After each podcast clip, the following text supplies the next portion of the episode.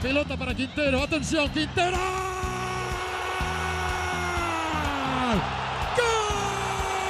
Ahí va el Pocho.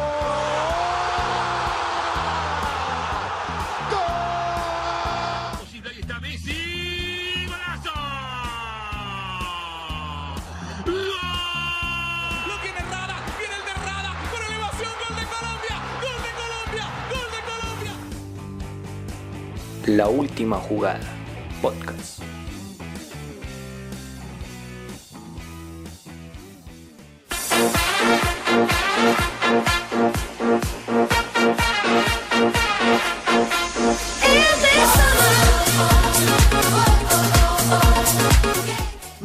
Buenas tardes a todos los oyentes de la última jugada y bienvenidos hoy a otro programa más, hoy un programa más informativo y le, pas y le doy paso a la mesa de trabajo y comienzo con Duan. Buenas tardes, Duan. Buenas tardes, don Pedro. ¿Cómo está? ¿Cómo le ha ido? Bien, todo muy bien por aquí, ya, ya en cuarentena, en cuarentena todavía. ¿Usted cómo ha estado? ¿Qué nos tiene para hoy? Bueno, la noticia que les tengo para hoy es lo de la lo del jugador emblemático de la Juve, el señor Pirlo, que vuelve a la filial de la Juve.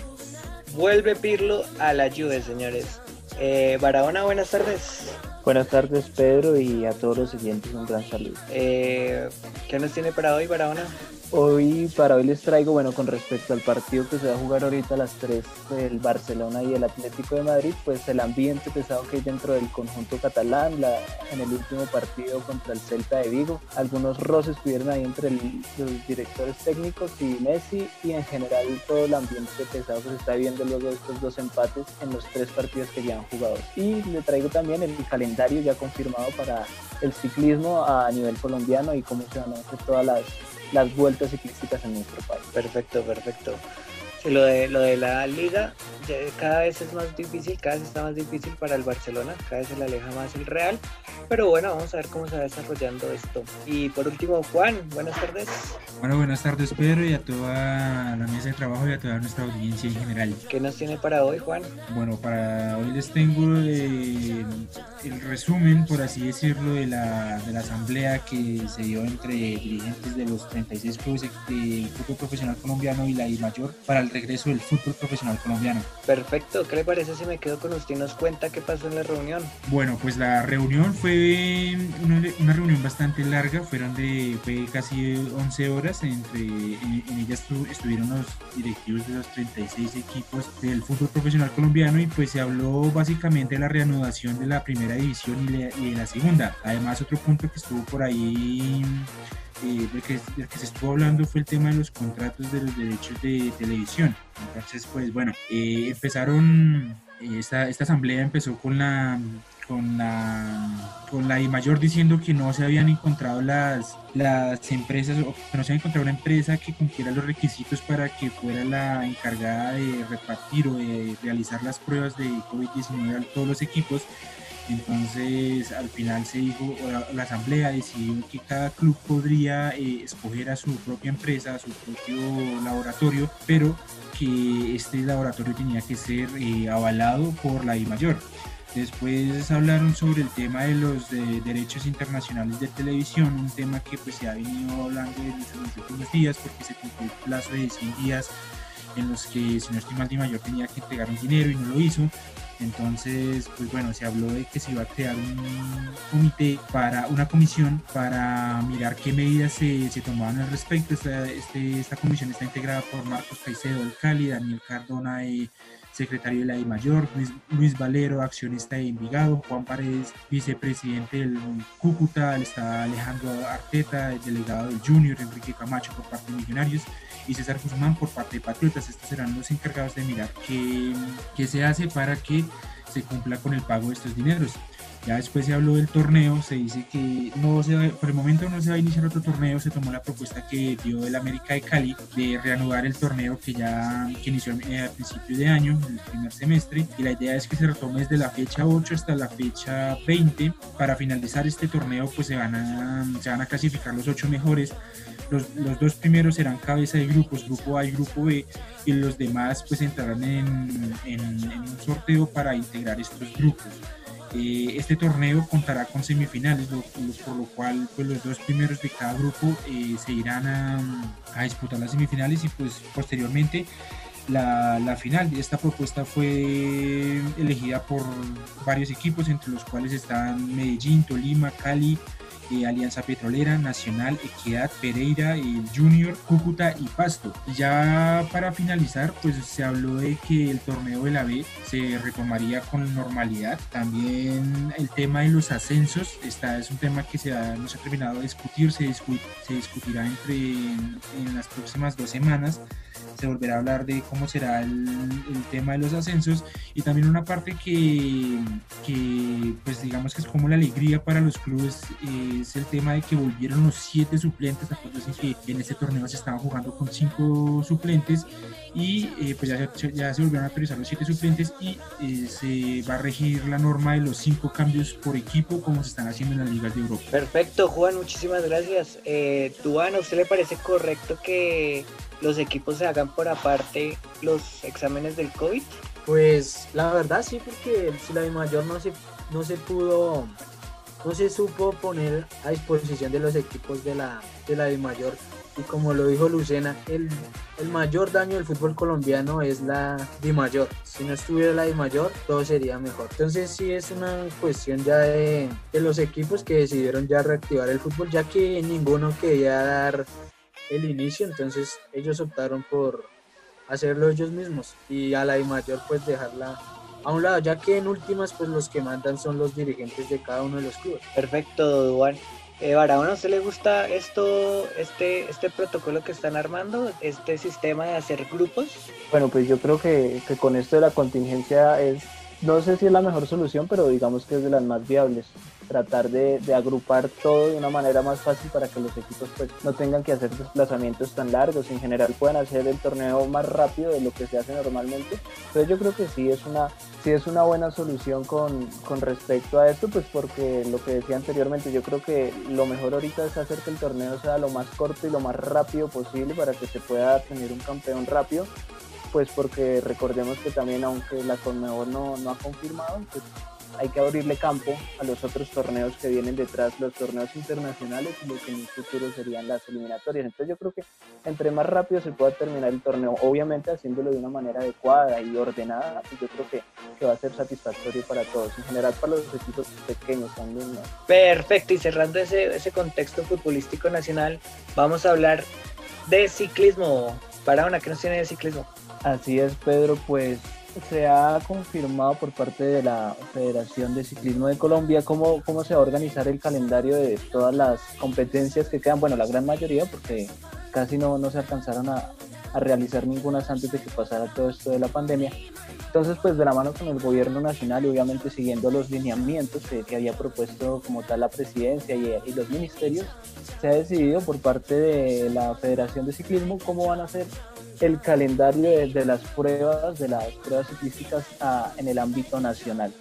Entonces, así por encima, digamos, de las más importantes, se va a empezar el 27 de septiembre con la Vuelta de la Juventud, que digamos es una de las más importantes, pues es la que, la que lleva las promesas del ciclismo colombiano, entonces esta se va a disputar con los lineamientos, según lo que ellos tienen previsto, del 27 al 3 de octubre. Otras así importantes sería la Vuelta a Antioquia, que será del 28 al 31 de octubre, las vueltas a Colombia femenina y masculina, que se harán una del 7 al 11 de noviembre y la otra del 13 al 22 de noviembre. Y por último la del Clásico RCN, que también es, es muy famosa aquí en Colombia, será del 28 de noviembre al 6 de diciembre. Así pues, esperan ellos que obviamente como vaya evolucionando todo esto de los contagios y como tienen previsto que sea el pico de, de la pandemia, pues esperan que se puedan realizar estas pruebas de, de esa manera que, ellos las tienen planeadas. Obviamente, pues van, van a cambiar algunas cosas, digamos que no va a ser la misma cantidad de público, la misma cantidad de staff dentro de los equipos, y todo va a ser de una manera más organizada, más, como le diríamos, más higiénicamente para que se pueda realizar ordenado todo esto. Así que ya queda confirmado por parte de, la federación cómo será el calendario del ciclismo colombiano para lo que queda el 2020. Perfecto, Arano, muchas gracias y sobre todo eso es muy importante porque ahorita en la pandemia y con el permiso de que se puede salir a montar bicicleta, pues el ciclismo se está volviendo muy famoso últimamente. Últimamente aquí en Bogotá uno ve que la gente sale a tomar su bicicleta, entonces esperemos que esto, que el ciclismo pueda volver. Pero bueno, continuemos. Duan, ¿qué pasó con Pirlo que vuelve a, la Juve? Pues sí, señor. El maestro, como, lo es conocido al jugador italiano, eh, vuelve después de cinco años a la Juventus, pero esta vez lo hace para dirigir la filial del equipo B, de este equipo bianconero, el cual pues buscará de esa manera a sus 41 años entrar en una faceta de como entrenador, como estratega y, por, y es sacar lo mejor posible eh, del talento que hay en esta Serie B y a ver qué jugadores llegan al, al equipo A de la Juventus. Perfecto, Duan. Qué placer sería tener a Duan de. Ah, a Duan. A Pirlo de, de maestro, ¿no? Imagínense esos pases que mandaba en la mitad de la cancha. Era un jugador espectacular. Bueno, ¿usted qué recuerdos tiene de Pirlo? No, pues cuando él jugaba en el Milan, que lo tengo más presente, pues sí, se veía un jugador que tenía todo el panorama y para dar juego. Era un iniciador de juego también, sabía administrar muy bien la pelota, manejaba bien los ritmos del, partido, eh, era muy bueno en, la pelota quieta y siempre sabía qué hacer con la, con la pelota, nunca se enredaba con ella. Sí, señor, sí, señor. El Pirlo era un, maestro en la mitad de la cancha, era un buen iniciador de juegos. Pero bueno, sigamos en contexto internacional y vamos a, a la liga más candente hasta el momento. La liga que está empatada, entre comillas, entre el Barcelona y el Real Madrid. ¿Qué nos tiene para contar sobre eso, Barahona? ¿Qué nos tiene el Barcelona? Bueno, así es, Pedro, pues recordemos que hoy se juega un partido vital, yo creo que es más importante de lo que le queda del calendario, hablando de la liga para el Barcelona, cuando recibe la visita del Atlético de Madrid y el Cholo Simeone. Con respecto al Barcelona, pues después del empate que tuvieron en Balaidos contra el Celta de Vigo, la verdad el ambiente no viene muy bien dentro del conjunto catalán. Se filtraron algunos videos por parte de la prensa española que durante la hidratación que se está haciendo ahorita dentro de los partidos, uno de los asistentes técnicos de, septiembre, el técnico del Barcelona, intentó acercarse a Messi para darle una sugerencia, bueno, hablarle algo del partido y el hombre lo que hizo fue ignorarlo totalmente y, se fue del lado de del entrenador, lo que quedó visto en cámaras. Entonces, pues bueno, abre un poco de la polémica de que dentro del conjunto catalán las cosas no van bien. Por otro lado, cuando se acabó el partido, Luis Suárez eh, estuvo en prueba de prensa, bueno, le hicieron algunas preguntas y en pocas palabras el hombre lo que dijo es que dentro del campo de juego ellos hacen lo que pueden, pero si afuera los técnicos, que son los que ven el partido, no hacen los cambios y las estrategias necesarias, nada bueno va a pasar. Casi que fue lo que dijo Suárez, entonces avivó un poco la polémica de que no está bien el ambiente del Barcelona, también con respecto a la salida de Arthur a la Juventus, pues según leía la mayoría de jugadores no estaban conformes con esta salida y de la manera en que se dio. Hoy salió otra noticia que se filtró por parte del diario AS, que se tiene en las últimas horas antes del partido que van a tener ahorita 3 de la tarde hora colombiana, pues citó a una reunión a Messi en, en su casa hablar de, estos temas, de, que la relación si no está bien rota, pero sí hay algunas fisuras que obviamente se están notando dentro del campo de juego. Y bueno, se, nota muchísimo porque la verdad el Barcelona está jugando muy, muy mal. La verdad no, no se le ve por dónde pueda alcanzar al Real Madrid que se le empieza a alejar. Y yo creo que con el partido de hoy es vital que el Madrid, que el Barcelona, perdón, pueda ganarle al Atlético de Madrid y, y esperemos que va a pasar hoy en la tarde en Cataluña. Perfecto, Barahona. Entonces vamos por partes. Eh, la tabla de posiciones está Real Madrid con 71 puntos, Barcelona con 69 y Atlético de Madrid con 58. En tal caso hipotético que el Barcelona llegue a empatar al Real Madrid, el Real Madrid sería campeón ya que estos eh, les ganó en duelo directo.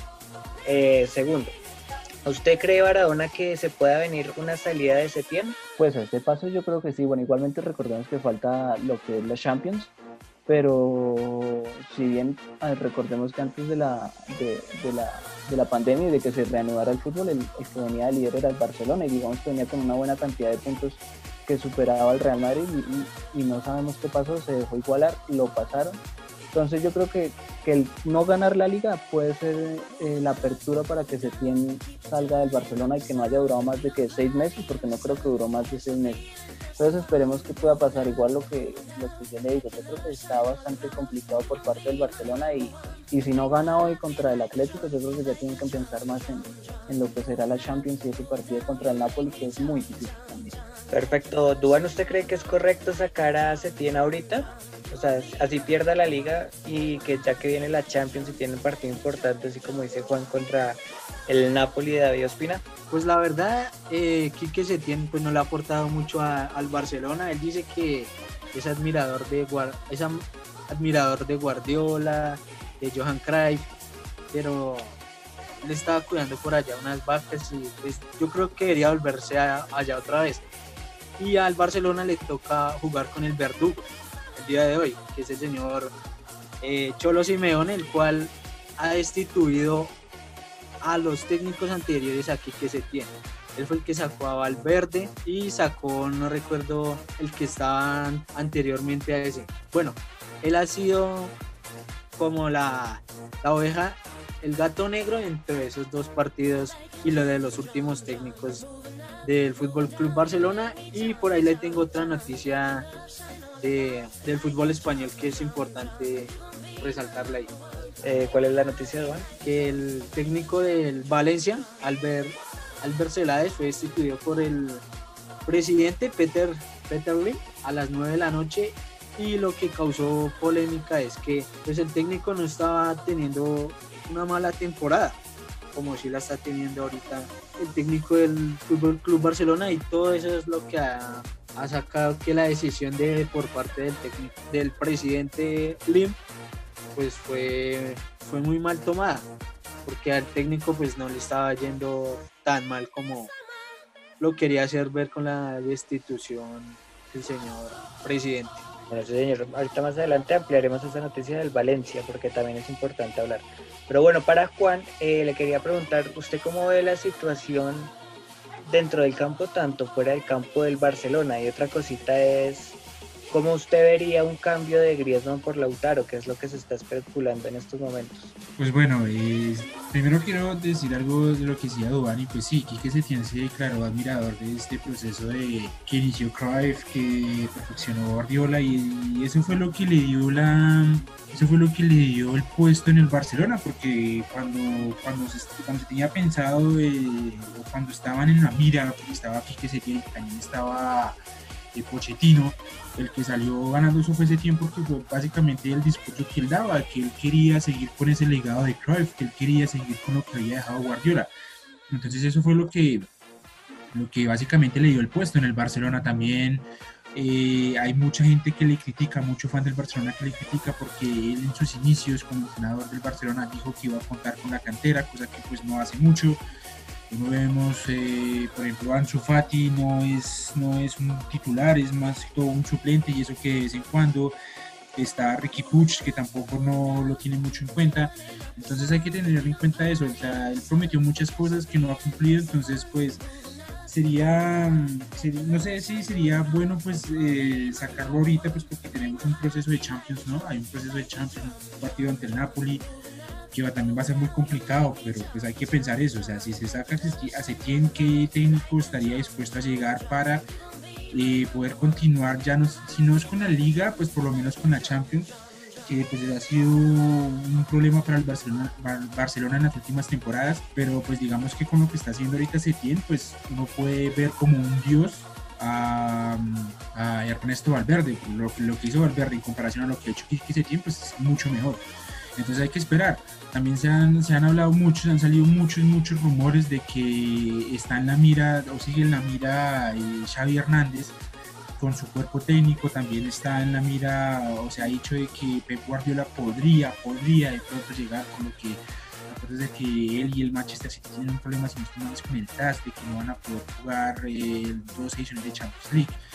Entonces hay que mirar bien cómo, cómo, se, cómo se sortea este tema de que se tiene y mirar qué técnico podría llegar al banco del Barcelona, pero que dé resultados porque la verdad Barcelona en este momento está en crisis en cuanto a resultados. Así es, pero yo estoy de acuerdo con Juan con eso que dice, si bien, o sea, digo yo que, que si no consigue ningún título se tiene, que irse del Barcelona porque pues estar en un equipo tan grande le, le, le tiene que apuntar a muchos títulos, ¿no? Pero yo creo que eso sería al final de temporada. Sacarlo ahorita sería algo peligroso y difícil de, de poder solucionar, pues porque, bueno, llegar a un nuevo técnico, hacer un nuevo planteamiento, sería muy, muy a corto plazo con todo lo que tiene el Barcelona por delante. Lo que quería eh, tocar el tema ahí con respecto a, lo del Barcelona es que hoy por las redes sociales del, conjunto catalán se subió un video de un golazo que metió Xavi Hernández, no me acuerdo en qué año, pero pues recordemos que bueno, el periodismo español hace polémica en un vaso de agua. Entonces, según ellos, que, que el Barcelona ya con esta publicación que había hecho era que le estaba abriendo las puertas a, a Xavi para que, pues recordemos que ya también se viene diciendo que, que, podría ser uno de los sucesores de Setién si se llega a ir. Entonces ahí se armó la polémica también ahí con respecto a esa publicación del Barcelona. Entonces el periodismo español salió diciendo que no, que eso es que ya que Xavi está, mejor dicho, a firmar el contrato con eh, Barahona, entonces, ¿usted considera que Xavi sería, Xavi Hernández sería el indicado para llegar al Barcelona en estos momentos? Sí, yo creo que sí, pues digamos con la corta experiencia que tuvo dirigiendo allá en, en el Medio Oriente, pues yo creo que ya con eso le basta. Aparte, pues recordemos que lo que decía Xavi dentro del campo de juego era como tener un director técnico ahí metido jugando, hermano. Ponía a jugar a todos y pues yo creo que sería una buena solución, pero también se, se ha filtrado lo de Pep Guardiola, ¿no? Entonces hay que esperar, pero para mí la primera opción sí es Xavi Hernández. Yo creo que él ya tiene las capacidades y tiene con qué poder dirigir al Barcelona. Aparte que pues lo conoce desde, desde que estaba en las filiales, ¿no? Duan, ¿usted cree que el Pep Guardiola está listo para una segunda etapa en el Barcelona?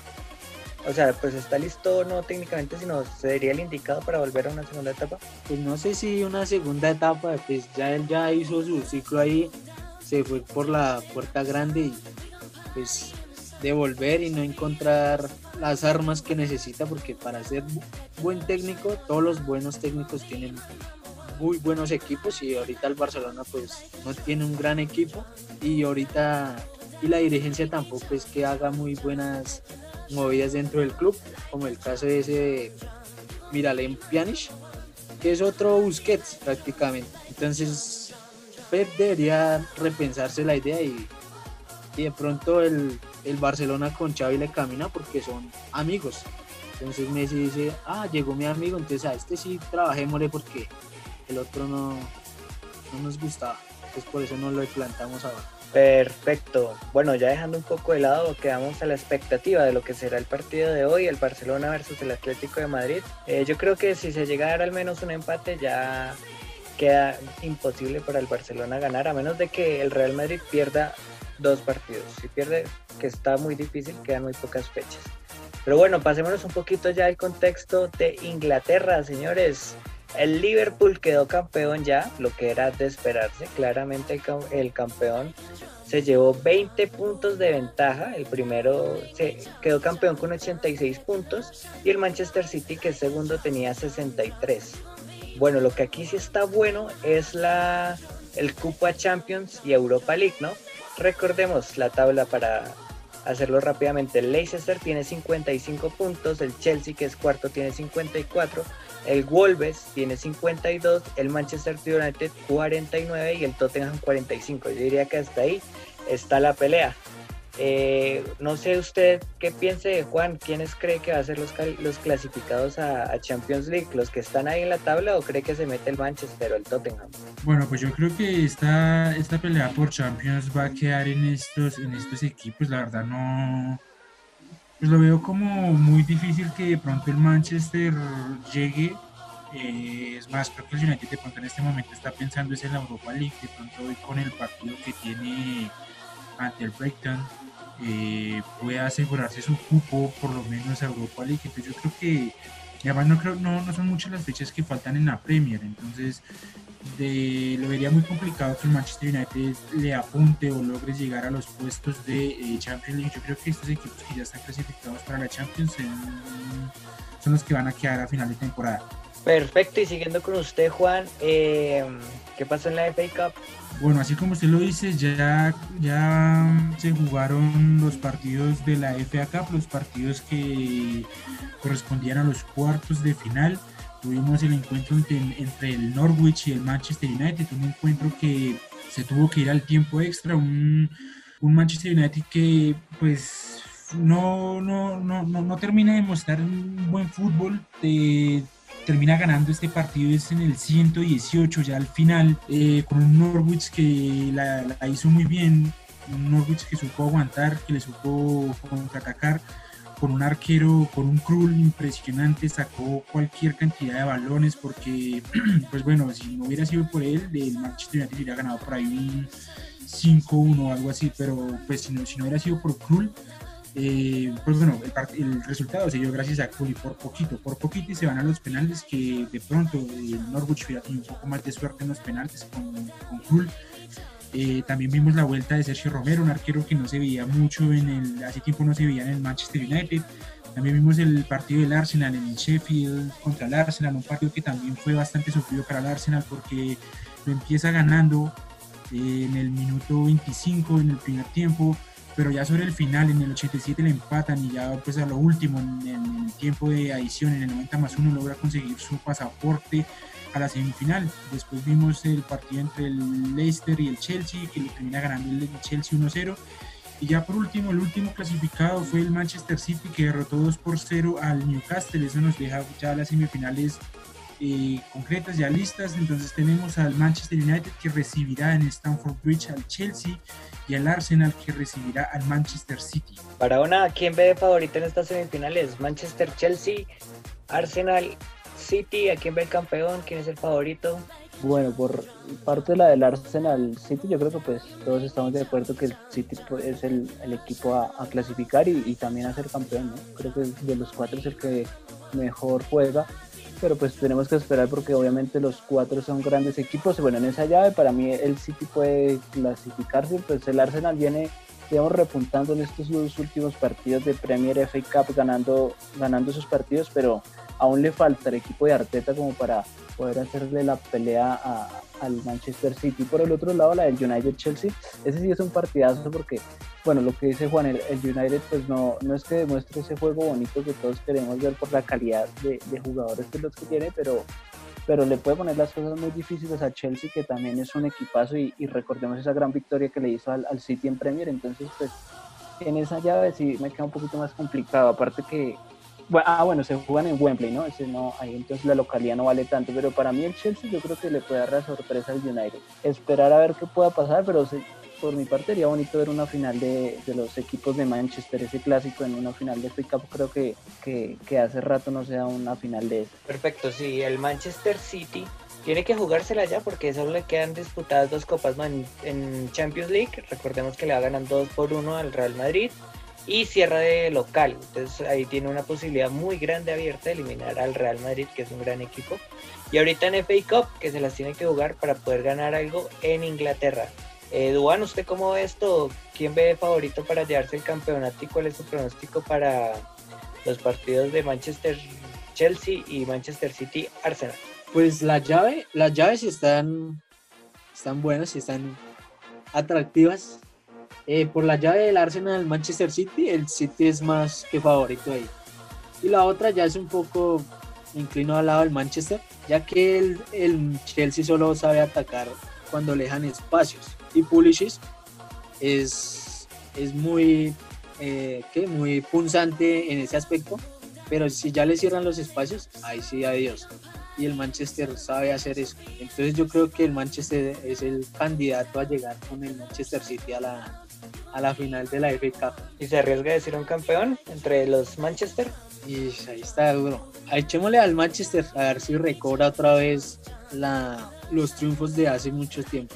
Manchester United, ¿sí? Sí, Manchester. Los Diablos Rojos. Listo, y por último, Juan, ¿cómo la ve? Sí, yo también creo que esta, esta, esta final de la FA Cup se puede disputar entre los dos equipos de Manchester. La verdad me gustaría que fuera entre estos dos equipos. Y la verdad le voy por los, por los Diablos Rojos, me voy por el Manchester United. Perfecto, muchachos. Y ya para finalizar este podcast, eh, tal vez se pueda venir bomba en el fútbol colombiano. Pues Dudamel está, dicen que está muy cerca de llegar a la América de Cali. ¿Ustedes cómo ven a Dudamel, el ex técnico de, de la selección de Venezuela, dirigiendo al América de Cali? ¿Lo ven ahí? ¿No lo ven ahí?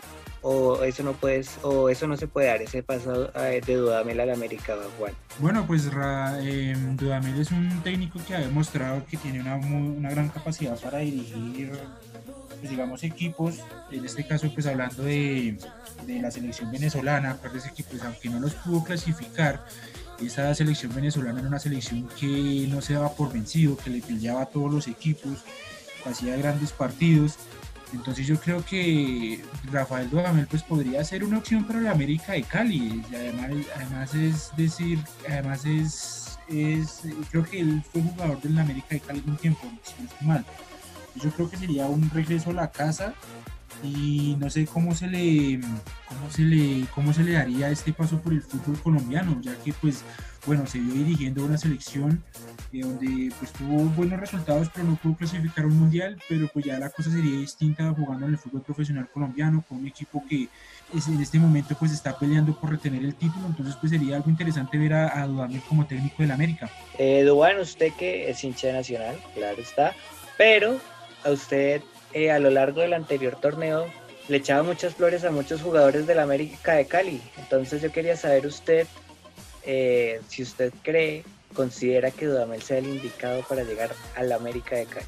Pues lo que venía mostrando el América, Dudamel no, no, no me convence ahí en ese puesto. Y como ya le han desarmado, ya han desarmado a, la América, ya le quitaron al juguete, ahorita tal vez se vaya Duan Vergara, solo queda el, el rompecorazones. Si llega él, tiene que hacer un equipo ultra defensivo porque esa es la idea de Dudamel y que es lo que mostró en Venezuela.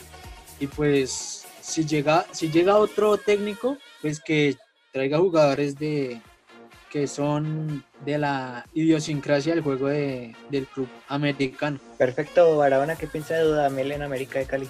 Bueno, pues digamos que, que, concuerdo con todos de que es un gran técnico, porque recordemos que también llevó a, a la Venezuela sub-20 a la final del Mundial que se hizo en el 2017, que la perdieron contra Inglaterra, pero a mí no me cuadra como técnico de un club. Recordemos también el paso que tuvo hace poco por el Santos de Brasil y realmente no le fue nada bien al, al técnico venezolano, entonces queda como, como ahí la, la, incógnita de si es más bien un buen técnico como para hacer surgir jugadores y para apoyar esas inferiores y respecto pues también lo que hizo en Venezuela porque lo que ha hecho con, con la selección de mayores es impulsar todo eso que él traía desde, desde la sub-20, lo que es Fariñez y, y demás.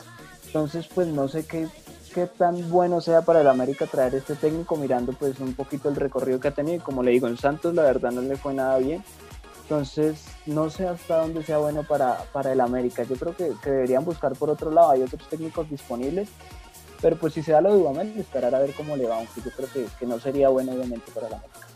Bueno, y ya para finalizar, quería hablar de una sección que nosotros tenemos en nuestra fanpage de Facebook, la última jugada, que es la de colombianos en el extranjero, ya que pues esta jornada tuvimos muy buenas eh, eh, representaciones de los colombianos, pero también hay que hablar, en las, en muy buenas representaciones en las grandes ligas, pero también hay que hablar de colombianos, por ejemplo, en la Liga Turca. No solamente está Rafael Falcao en la Liga Turca, sino que también tenemos a los colombianos Rodallega y a Oscar Estupiñán en un equipo llamado eh, Sport, equipo que ganó, eh, perdón, empató 2 a 2 con Oscar Estupiñán. Oscar Estupiñán se reportó con gol en ese partido. Además de que eh, jugó, los 70, jugó 70 minutos en ese partido, Rodallega jugó los 90 minutos, entonces tenemos participación de los colombianos en, eh, en la Liga Turca, en un Daniel Sport que está en la posición número 12, no lo está yendo muy bien, pero por lo menos tenemos participación de los colombianos en la Liga Turca, no solo, no solo Radamel Falcao. Y también tenemos Serie B, tenemos eh, un representante colombiano en la Serie B como Luis Andrés Tello, que jugó en el último partido, jugó poco más de, poco menos de media hora y se coronó o se logró ser campeón de la Serie B con el Bene, Benevento, equipo que dirige un, una leyenda del, del, del, fútbol italiano como lo es Filippo Inzaghi. Este equipo pues ya hace parte de la Serie A, se formó campeón de la Serie B, quedando en primera posición a falta de cinco fechas, hay que, hay, que aclarar, aclararlo, pero con 76 puntos sobre eh, 76 puntos en la primera posición y el segundo, que es el Crotone, tiene 52. Entonces ya tenemos otro representante colombiano en la Serie A. Perfecto. ¿Algo más por agregar? ¿Alguien en la mesa quiere decir algo más antes de finalizar el programa? Eh, que con respecto a esa noticia no sabía la, la de que Inzaghi era el técnico del Benevento, pues ya serían para la próxima temporada, si la Lazio le renueva el contrato al técnico que, tiene actualmente, serían los dos hermanos Inzaghi dirigiendo a dos equipos en Italia, entonces así como buenos futbolistas también van muy bien el camino como para ser muy buenos. En... Perfecto, y con esto terminamos hoy el capítulo de la última jugada. Recuerde seguirnos en Facebook. En Facebook estamos actualizando cada minuto, cada segundo, toda la información deportiva. Estamos haciendo minuto a minuto. Estamos haciendo trivia sobre fútbol. Así que los invitamos a que vaya y nos siga en Facebook como la última jugada. Muchas gracias por escuchar.